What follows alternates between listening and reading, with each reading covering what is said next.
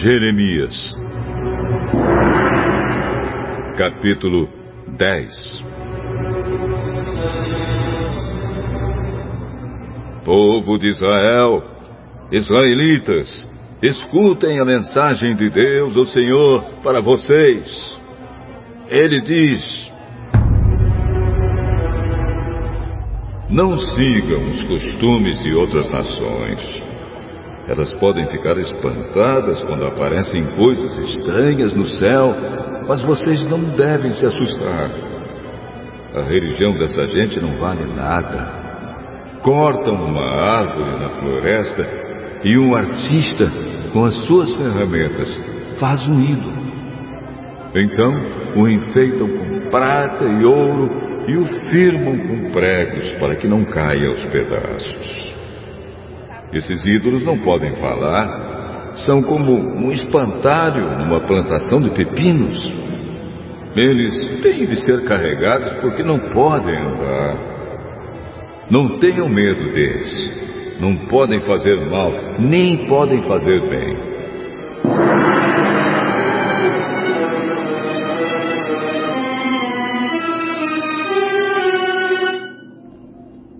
Oh, Senhor Deus, não há ninguém igual a ti. Tu és grande e o teu nome é poderoso. Quem não te respeitará, ó Rei de todas as nações? Tu mereces todo o respeito. Não há ninguém como tu entre todos os sábios das nações. Todos os seus sábios são ignorantes e tolos. Será que os ídolos de madeira podem lhes ensinar alguma coisa? Esses ídolos são folheados com prata da Espanha e com ouro de Ufaz. Tudo é trabalho de artistas. Os seus vestidos são roxos e vermelhos, feitos por tecelões habilidosos. Mas o Senhor é o Deus verdadeiro, Ele é o Deus vivo, o Rei eterno. Quando o Senhor fica irado, a terra treme. As nações não podem suportar a sua ira. Digam às nações que os deuses, que não fizeram a terra e o céu, serão destruídos. Eles desaparecerão completamente da terra. Pelo seu poder, o Senhor Deus fez a terra com a sua sabedoria, ele criou o mundo e com a sua inteligência estendeu o céu como se fosse uma coberta. Quando Deus dá ordem, as águas rugem no céu. Ele manda as nuvens subirem dos fins da terra. Ele faz o raio para a chuva e manda o vento sair dos seus depósitos.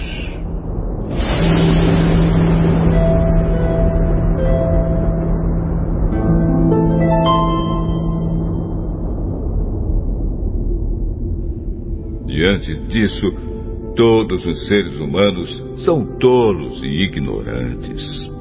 Todos os artistas ficam envergonhados com os ídolos que fazem, pois são deuses falsos, deuses que não têm vida, não valem nada, são uma tapiação. Serão destruídos quando o Senhor vier castigá-los. O Deus de Jacó não é assim.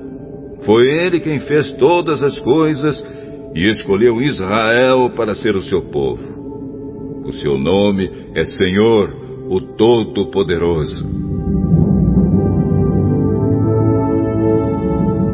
Moradores de Jerusalém, a cidade está cercada pelos inimigos. Peguem as suas trouxas, porque agora o Senhor vai jogar vocês para fora desta terra, a fim de que venham a ter juízo. Sou eu, o Senhor, quem está falando. O povo de Jerusalém grita: Estamos gravemente feridos. As nossas feridas não querem sarar. E nós pensávamos que podíamos aguentar estas coisas. As nossas barracas estão destruídas e as cordas que as seguravam arrebentaram. Os nossos filhos partiram, foram todos embora. Não sobrou ninguém para armar as nossas barracas de novo e não há ninguém para colocar as cortinas. Eu respondi: As autoridades são tolas. Não pedem que o Senhor Deus as guie. Foi por isso que elas fracassaram e o nosso povo foi espalhado. Escutem, acabam de chegar notícias.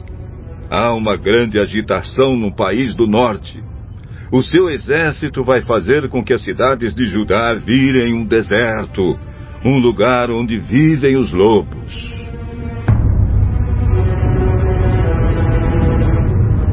Oh, Senhor Deus, eu sei que o ser humano não é dono do seu futuro. Ninguém pode controlar o que acontece na sua vida. Ó oh, Senhor, corrige o nosso povo, mas não sejas duro demais. Não nos castigues quando estiveres irado, porque aí acabarias com toda a nossa gente.